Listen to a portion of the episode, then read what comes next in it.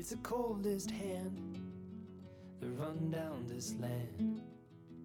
where the ocean ends. It's the tallest sound, the damn smallest crowd, but their hearts break loud. Far from ever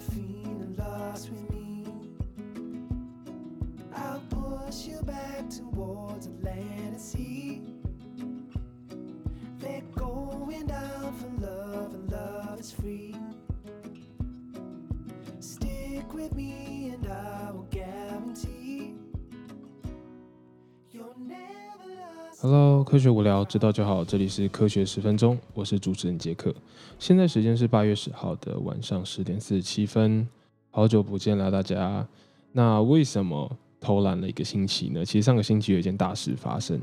那就是我硕士的 committee meeting。那什么是 committee meeting 呢？我相信，如果当过深科研究生，或者是当过怎么讲，就是硕士或者博士生，大家都大概可以理解到 committee meeting 的重要性。它就有点像是你除了你的指导教授之外，还有你还要邀请其他的教授。那这些教授呢，来听你演讲你的这个 project 的进度是怎么样，然后决定你是不是开始写你的论文，决定你是不是还需要再一次的 meeting 确定说，哎，你的 project 可以如期的完成这类的这个大 meeting 都叫做 committee meeting。对，所以呢，就是延后了这次的更新呐、不过呢，呃、除了这件事情之外啊，其实这件事情就是上个礼拜我主要在忙的事情，因为真的花了很多时间去准备这个这个 slide 这个 PowerPoint，然后还要是准备时间演讲，抓各种朋友来给我试，就是我的演讲这样子。好，那其实诶，我这边有个新的资讯要介绍给大家，就是科学十分钟的团队其实多了一个写手，那他的名字叫做 Kevin。他现在人在台湾啦，所以我们还是有时差，所以我们呢还没有办法一起录音。那我是跟他打排球认识的，那他也是 UBC 的研究生，不过他现在已经毕业了。那之后有机会的话，慢慢介绍他，或者是等他不知道什么时候 拿到他的工作，然后可以来回来加拿大的时候，再直接请他来上这个节目。好，那进到今天的主题，今天呢想要跟大家介绍一个我之前介绍过的影集《Explained》。但是呢，他们最近出了新的一季，然后我会一集一集的看啦，慢慢看，然后有兴趣的主题会再来跟大家做介绍。那我今天为什么要讲 Explain 其中一个一个集数呢？其实是，呃，我就是在 Netflix 滑来滑去，不知道看什么时候，其实我就会点开 Explain 看他们有没有什么让我吸引我眼球的主题，然后我可以又就是顺便看了有兴趣，又可以跟大家分享这样子的一些科普知识。那我今天想要分享的呢，其实就是第一季的第二集，叫做 Water Crisis。那不知道现在在听的各位听众有没有想过，如果有一天你早上起床准备要刷牙的时候，一转开水龙头，发现怎么没有水流出来，是干的；或者是你今天口渴要喝水的时候，你发现哎，滤水器打开开关或是饮水机都没有水流出来。其实这种这种恐惧感，我光用就是想的都觉得是非常可怕的一件事情，因为觉得就是你不会想到渴死是一件什么样的，是一个什么样的感觉，是一个多可怕的事情，直到你真的去思考，然后真的去想到，哎，如果是渴死，到底是多痛苦的一件事情，这样子。那这样的事情，其实在世界各地。相对先进的国家，又拥有充沛水资源的我们，或许说从来没有想过这样的问题。但是其实慢慢的，地球上水资源的问题越来越严重，越来越严重。慢慢的从缺乏水资源的地方，扩展到了全世界。二零零二年的时候，联合国组织呢将水，它去归类为一个基本人权之一。那聪明。或者是呃聪明的你们，就是现在正在听我们 podcast 的听众，大概都会知道，水呢其实是人活着必须要的元素。如果没有干净的水的话，人类就无法存存活在这个世界上。在几百年前到几千年前的人类社会，必须要依靠着水，必须要依着这个河流旁边去建筑你的城市，去生活。因为干净的水呢，是饮食、卫生、畜牧、灌溉的必需用品。慢慢到了现代社会，密密麻麻的水管网路早就取代了以前的灌溉渠道，大的可以开进车子的地下水道呢，取代了以前需要用引水的方式去导水这个地形的限制。那现代处理水资源的科技的进步，也进而造成了人类对于水是取之不尽、用之不竭这个概念，慢慢的理所当然了起来。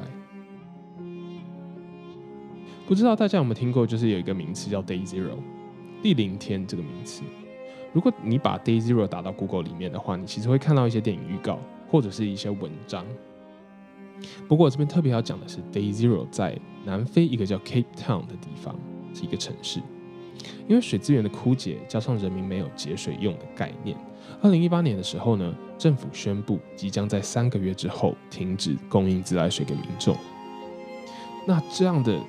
这个政策，代表着 Cape Town 的四百万居民，他们家里的水龙头在过三个月之后，就是只是成为装饰品的这个概念。所有的水资源的分配都由政府来依比例分。大小的家庭、大小的农业，或者是不同大小的工业，都是由政府来分配水资源。所有的人都必须，如果你要拿水的话，民生用水的话，你必须要提着水桶，提着这个大桶子，到政府指定的配水站去装水，才能回家里用。其实不只是 Cape Town，世界上所有的大城市都有 Day Zero 的危机出现。当我在看 Explain 这个影集的时候呢？他讲到了一个叫做 water stress 水压力，就是供水压力这件事情，在不久的将来，二零四零年，大部分的国家，大部分 major 的城市，主要大的城市，Tokyo 东京、伦敦、纽约都不会再有充足而且又干净的水去负担我们的使用，而人类缺水只需要几天就会灭亡。所以，比起现在的新冠肺炎病毒的疫情呢，水的问题其实是很攸关人类存亡的关键。地球是蓝色的星球，充满着水，却只有二点六 percent 是淡水，其中有七十六 percent 的淡水分布在南北极，很难去取得，而剩下不到一 percent 的水资源才是我们可以利用到干净的水源。而当人们在讨论水资源的分配的时候，其实他们讲的就是世界上所有的国家能分配到这不到一 percent 中的多少，这叫水资源的分配，所以非常非常的少。那不知道听众们知不知道，就是台湾平均每人每日用水量大概有多少？其实是将近到三百公升，没有听错，是三百公升，很多。但世界卫生组织 WHO 所定义的 basic water access。却仅仅只有二十公升，intermediate access 则是五十公升，超过一百公升才被视为 optimal access。所以最基本的一个定义的需求水需求量是二十公升，中等等级是五十公升，超过一百公升就被称作是很棒的一个供水量。跟台湾的用水量相比，如此低的标准其实是非常非常难以想象的。对水资源匮乏的城市来说，可能是一种奢望。我们有三百公升可以用，而且这边所讨论的只是水量，还没有讨论到这些水需要多干净。而 WHO 的准则也说到，先拥有足够但没那么干净的水，其实是第一要素，比没那么足够但超干净的水其实还要重要。因为就算你有超干净的水，你只有一点点，那用处真的很不大。世界上水资源最贫穷的国家之一科威特，相较于我现在所处的国家，世界上最充沛水资源的地方之一加拿大，不只是两倍或者是十倍的差别，而是高达千倍甚至万倍的差别。这是什么样一个概念？提供一个数据给大家：加拿大光一个国家就占了全球四分之一可取得的淡水资源量，而科威特呢，就是几千分之一。那在这里要稍微澄清一下，我所说的水资源多的国家，像加拿大，并不代表所有人都可以拥有足够充沛的水资源。例如，加拿大许多的 First Nation Communities 原住民这些原住民聚落，常常因为村落的位置很偏僻，人口的大小人口很少啦，那人力的问题没有办法去做这个饮水的设施的建设，那运作跟维护这些成本都考量进去的话，很多原住民部落是没有办法负担起这样子的一个呃，我们叫做 infrastructure，就是水水水资源的一个建筑。没有边界的水资源，这个议题常常被政治家拿来讨论，甚至当做选战的工具。再举另外一个例子，墨西哥市 Mexico City 曾经像台北一样，它是一个巨大的湖，甚至比台北湖还要大。但是西班牙人来这边殖民之后，曾经建筑在湖上面的城市，因为西班牙人需要更多的人，需要更多的建筑，想要做更多的发展，所以他们把湖给弄干了。没有错，越来越多的人可以住在墨西哥，甚至现在是变成一个人口密度非常非常高的一个城市。不过，越来越多的水资源问题同时也出现在墨西哥市。那没有水怎么办？聪明的听众可能有想到从地下水抽嘛？从地下水抽导致什么？其实，在台湾南部就有发生过的问题——地层下陷。他们的地层下陷是肉眼可见的速度。每一年用二十三公分在往下陷，所以我在 Explain 影集里面看到一个很特别的一个画面，就是他们有一个呃，算是一个壁画或者是一个建筑物，我不是很确定，它是歪曲扭巴的，就是因为地层下陷的问题而导致的。从一九零零年到现在，用水需求量全球增长了七倍。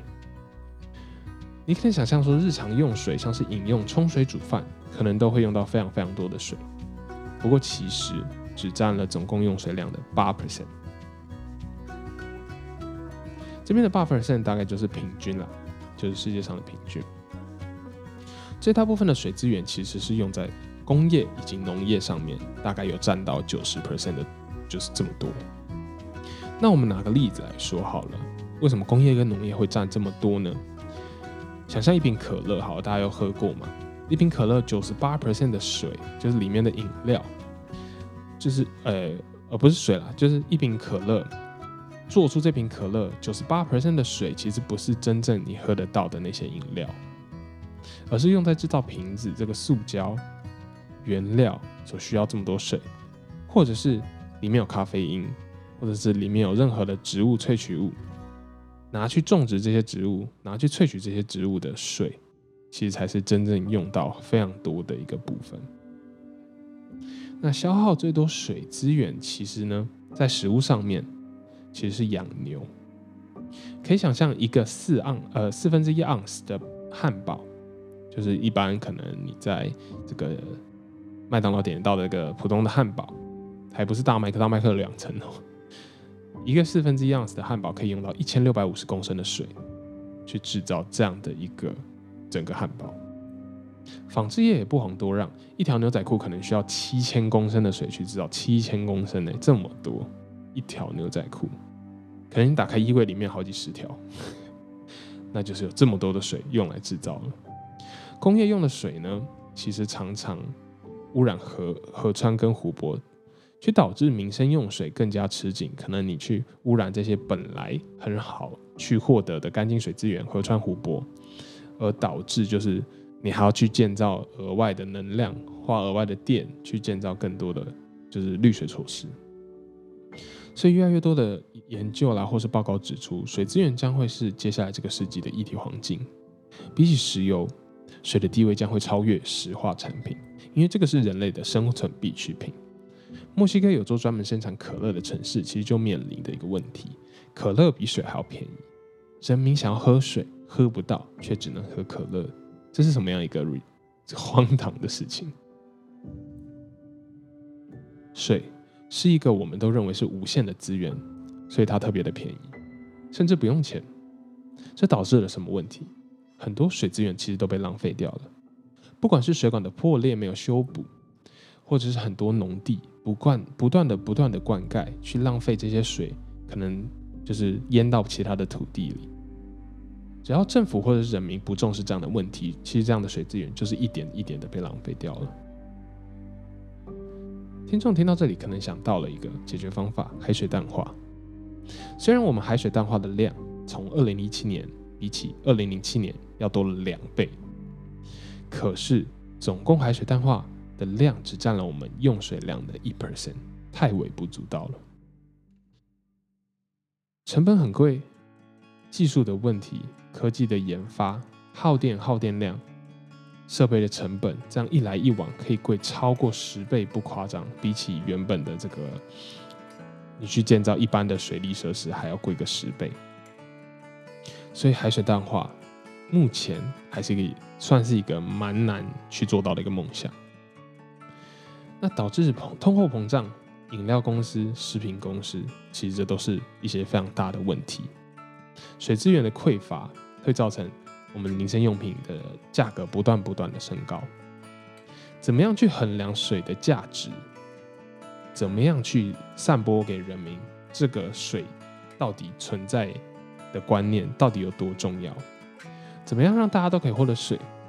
但是又保持有这样的观念，这是我们未来非常非常需要做到的事情。最后来讲讲 Cape Town 的事情吧。三月十八号，二零一八年，Cape Town 说：“哎，原定是三月十八号成为 Day Zero，一个月后，因为人民发生了发现了这个事情的重要性，马上就省了一半的水，从一点十二公十二亿公升变成五百一十六万公升，非常非常大的一个差别。”那人类就是这样了。其实直到开始讨论，才知道真正的议题跟问题有多重要。提出了 Day Zero 的概念，开始认识到了水的重要性。人民呢，应该要更重视这样的议题，越早预防，越早发现啊，不不，说反了，越早发现，越早预防。不只是技术需要突破，人们的认知跟想法，甚至是更重要的一件事情。我认为很多环境问题其实都不是线性成长的，而是指数成长的。就刚刚提到了一个名词 “water stress”，这样取得干净水的这个压力，并不是一夜间就会出现的一个问题，而是慢慢累积之后，等到大家发现这个问题，已经来不及，已经爆炸出来了。举例来说，我们需要更多的水，于是盖了更多的基础建设，那要需要更多的水去做执行。有更多的建设，又要更多的水，这样的恶性循环，我们必须要去想个办法解决。地球暖化，开冷气降温的同时，也对环境在加热。环境更热，温度越高，我们开越多越强的冷气。什么时候人们才能跳脱政治跟利益的枷锁，致力于地球的永续性呢？希望这个主题提供给大家一个反思的机会，就让大家一起来想一想，少浪费一点水。就是为我们的下一代，或者是下下一代，或者是下下下一代，保留这个美丽的蓝色星球。希望你们会喜欢这次的主题。那我们下次见喽，拜拜。